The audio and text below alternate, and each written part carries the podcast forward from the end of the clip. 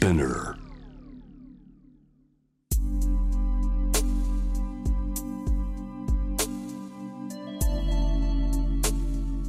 眠らない街六本木。高層ビルの一室に現れる深夜の保健室。重たいドアの向こう側。ここでは誰もが飾らない言葉で語り始める。心の声を聞き出す。特別な聴診器を持って迎えるのは酒と涙と哀愁をこよなく愛するイラストレーターの田中美咲。恋仕事家族。そして性のこと。一人一人で違う。体と心のカルテ。J-WAVE ミッドナイトチャイム。ようこそ深夜の保健室へ。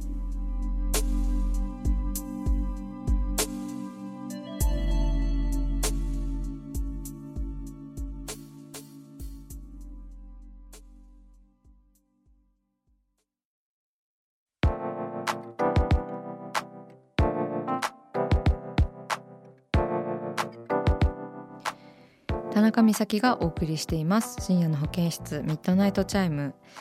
1通目のお便りですね。ラジオネームタイハウさん。男性50代の方です。お礼を伝えたくメッセージ差し上げます。昨年出会った方と強く惹かれ合ったのですが何かしらの理由で連絡がなくなり私の心も平穏に戻り今日に至ります。彼女が好きだといつか見せてくれた田中さんの女性とお花の絵が瀬戸内寂聴さんの著書「愛の倫理」の表紙になっていることを知りました。穏やかに愛し合い語り合った女性との思い出を懐かしく感じることができました。あの表紙を書いてくださりありがとうございます。とのメッセージです。タイハウさんメッセージありがとうございます。ねえすごい私も嬉しい気持ちに今じんわりなりました。あのやっぱり本の表紙のお仕事っていうのは人の心にも残っていくものだし特別なお仕事だったなと改めて思いますね。うんあの瀬戸内寂聴さんも先日あの99歳でお亡くなりになったということでなんか本当去年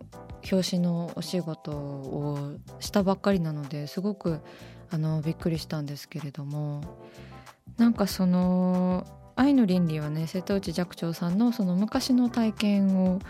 元にあの書いた本なんですけれども私がその本をこう解釈してまた表紙を書き直すようなことでやっぱりこう瀬戸内寂聴さんが体験したこととかやっていることってすごいセンセーショナルだったしなんか現代にも通じることがこう昔から今に地続きになっているっていうことを私のイラストも通してお伝えするのをお手伝いできたっていう感じですね。でそれがまたそのタイハウさんもね50代の男性ということでなんかそういった上の年代の方にもね私のイラストをまた知っていただいてっていうのもあとはそのタイハウさんの素敵なあの好きな方とのね思い出も相まってすごいことが起きているなというふうにあのちょっと圧倒されてしまいましたけれども。うん。ねだからこれからもそのそういう人の記憶に残ったりとかなんかこうどの時代で見てもセンセーショナルだなっていい絵だなって思えるようなイラストを私も描いていきたいなっていうふうに改めて思いましたね。うん。タイハウさんメッセージありがとうございます。続いてのメールです。ラジオネームヨーヨーさん23歳会社員の方です。こんばんは。初めてラジオにメールを送ります。僕には1年半くらいお付き合いしている彼女がいます。彼女は美味しいものが好きで友達やお姉さんとよくお店情報を交換しています。デートの時に行くご飯屋さんはいつも彼女が決めてくれるのですが先日たまにはあなたに決めてほしいとさらっと言われました。僕はグルメに詳しくないしもともと食べるものに執着がないので突然重い宿題を課されたような気分で正直ブルーです。彼女の期待に応えるにはどうすればいいでしょうか？ということでヨヨさんメッセージありがとうございますね。そうね。まあでも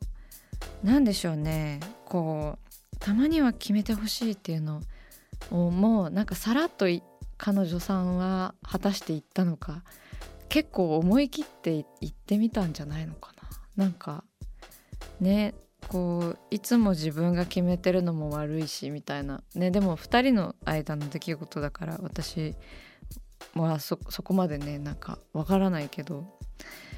ねでもいつも決めてもらっちゃってるからたまには。なんかねきそのお店決めるのが苦苦な人と苦じゃない人ってやっぱりいますからね。なんか2人の間でこう役割分担のようなものが自然にもうね1年半ぐらいお付き合いしてるからできてるんだと思うんですけどやっぱりねでもなんかそろそろ変化球欲しくなってるんじゃないですか？彼女さんも。あとなんか好きなものってこうキャッチボールしたいじゃないですかなんかこう私はこれが好きあなたは何が好き？みたいな感じでのやり取りって楽しいじゃないですか。ねだからなんか本当そういう提案とかでもいいと思いますよ。なんかそのヨーヨーさんが本当に好きな飯とかでいいんじゃないですか。めちゃめちゃ素直に。俺はあったかい米にバターと醤油かけた飯が好きなんだみたいなのでも私はすごい嬉しいんですけど。なんかそこまでこうさらけ出してくれてありがとうって気持ちになるんですけどでも私の意見結構特殊だからあんまり普通になんだろうないいレストランとか調べてあげた方がいいのかな。うん。本当いつも行ってる定食屋さんとかの方が私は嬉しいけどな。って思いますけどね。そうでもヨーヨーさんの恋人がど何を喜ぶタイプなのかっていうのはねちょっとわからないからね。ヨヨさんの方が知ってるからねそれは。うん。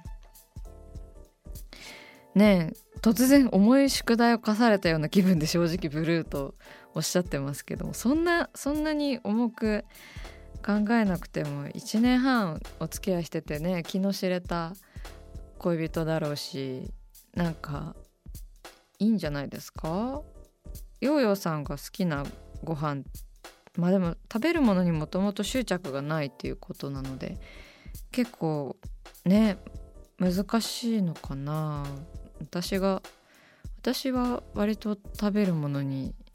執着まああるようなないような。まあね好きな食べ物とか好きなご飯屋さんとかはありますけどね。執着がないものをこう決めてほしいって言われると難しいのかなでもそれだけなんか相手を喜ばせたいっていう気持ちがヨーヨーさんは強いんでしょうね。うん、もっとねなんか自分にこう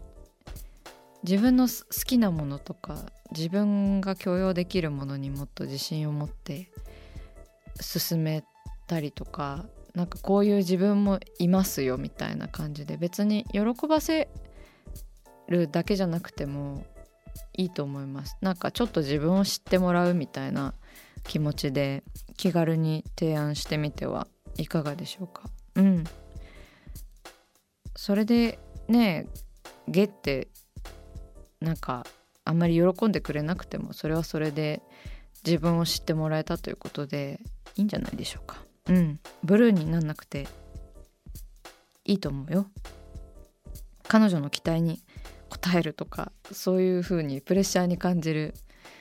ことは全然ないと思いますよ。うん。ヨーヨーさんメッセージありがとうございました。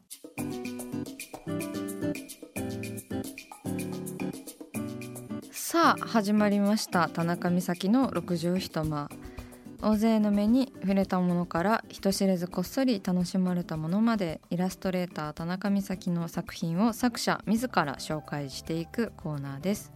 この時間は番組スタッフと一緒にお送りします。よろしくお願いします。よろしくお願いします。それでは田中先生今夜の一枚は？しめ鯖がうまいと感じる時私の成長も終わった。はい。はいこれは？なんだ。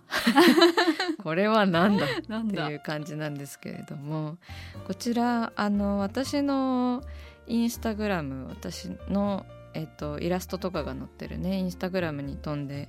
あのイラストを見ていただけると分かるんですけどイラストのこれはキャプションですね。はい。はい。しめ鯖がうまいと感じる時私の成長も終わったという、まあ、このキャプションなんですけどあの以前あの歌人の桜井智子さんを呼んだ際にあの美咲さんの携帯のメモの中に何か入ってますか？みたいな。で私たまにあのイラストのキャプションとかを携帯のメモにメモったりしているんですけれどもその中にねあのしめ鯖がうまいと感じる時私の成長も終わったっていうメモだけが あの残されてたんですよ。おーちょっと意味深ですね。そうなんです。だからまあ書かなきゃそのうち書かなきゃなと思っていたテーマではあったんですよ。でまあなんかイラストが先の時もあるしキャプションが先の時もあるので今回はそのキャプションが先のパターンということですねこれなんとなくこはい、う歌のリズムになっているのはじゃあ偶然だったんですか？多分偶然だと思います。五七五七七ではないですよね。うん。そうでもなんかやっぱりこう言葉にする時のなんかリズム感みたいなのもわりかしキャプションを作る時に気にしてはいます。なんか言っててこう気持ち悪くないというかなんでしょうね。なんか本当にただただ韻を踏んでるだけの キャプションとかもあるし適当に考えたなみたいな。うん、でもなんかこうパッと読んで見た方も覚えやすいっていうかスッとやっぱ入ってきますよね。あ本当ですか。はい。どんなイラストかっていうのを説明するとですねこうちゃぶ台に腕を乗せてこうお寿司のお土産の寿司ってあるじゃないですか。はい。お土産の寿司をこうね持ってこう気だるい感じにしている。なんか清水のようなこう昔のしうん。下着を着ている女性のイラストなんですけれどもイラストだけだとねこれがしめ鯖っていうのは明記されてないのでなんかちょこっと説明してあるみたいな感じなんですけれどもなんかねこれは実際にそうで大人になると食べれるものがどんどん増えていきませんか？わかります、うん。でそれって一時は成長だなって思ってたんですけどなんかいやこう衰えなのではみたいな なんかあるある時なんか腐った食べ物を食べちゃったことがあって分かんなくなってきてるなみたいな。うんそうそう匂いとか味覚があれ鈍感になってきてるかもみたいな。なんかちょっとお腹痛いみたいな。危険じゃないですか。そう危険なんですよね。だからあ分かんなくなってきてるからいろいろ食べれるようになってきたのかなっていうふうに思うようになってなんか大人になるとこうまあちっちゃい頃よりいっぱい使ってるからいろいろなものに慣れてきてで、まあ、だんだん鈍感になっている説もあるなっていうふうにあの常々ね常々っていうかその腐った食べ物食べちゃった時に思ったんですけど ああって。でなんかしめ鯖もね昔全然ちっちゃい頃食べられなかったんですけど今大好きになったんですよね。で結構ね生臭かったりとか、うん。なんか酸っぱくて独特だったりとかして大人でも苦手な人いるじゃないですか。はい。うん、私今身長が148センチとか7センチとかで結構小さい方なんですけどでなんかね腕腕の感じとかもねなんかまだこう中学生の時とあんまり変わらないなみたいな高校生の時と。なんかそそんな自分だからこそなんかここれで成長が終わったんだみたいななんか、うん、そのこの感じでしめ鯖がもう食べれる段階に来てるんだな私っていうなんか少しのこう寂しさというかこうを思ったんですよねぼーっと。でなんかその成長というのは喜ばしいことだけどまあなんか寂しくもあるというかこれからどう変わっていくのかは本当に時の流れだけではなくて自分で変えていかないと変えられないこともこれから増えてくるだろうな みたいな なんかそういう決意のようなあの面もありますしだからこうちょっとイラストの中の人物も寂しそうというか、うんうん、あとはなんか自分の腕を見ている。あそっかそれはじゃあこう美咲さんが腕を実際に見たっていうそうですねことが元になってるんですね。手は小さいけどしめ鯖が食べれる大人だみたいな感じでのこう思いを馳せているイラストですね。でもまあそれはあのそういう体験からこのイラストを描いたというだけであのこの絵をどう解釈するかは本当見てくださる方に投げたいなって思うのでどう見てもらってもね全然いいんですけれどもそういった解説でした。皆様はしめ鯖食べられますか？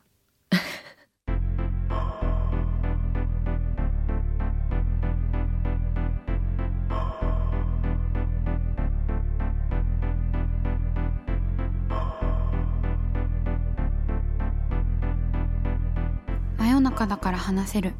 体のこと心のこと。J-WEB ミッドナイトチャイム。公式サイトとインスタグラムは24時間オープンしています。あなたの悩み番組へのメッセージお寄せください。来週もイラストレーターの田中美咲が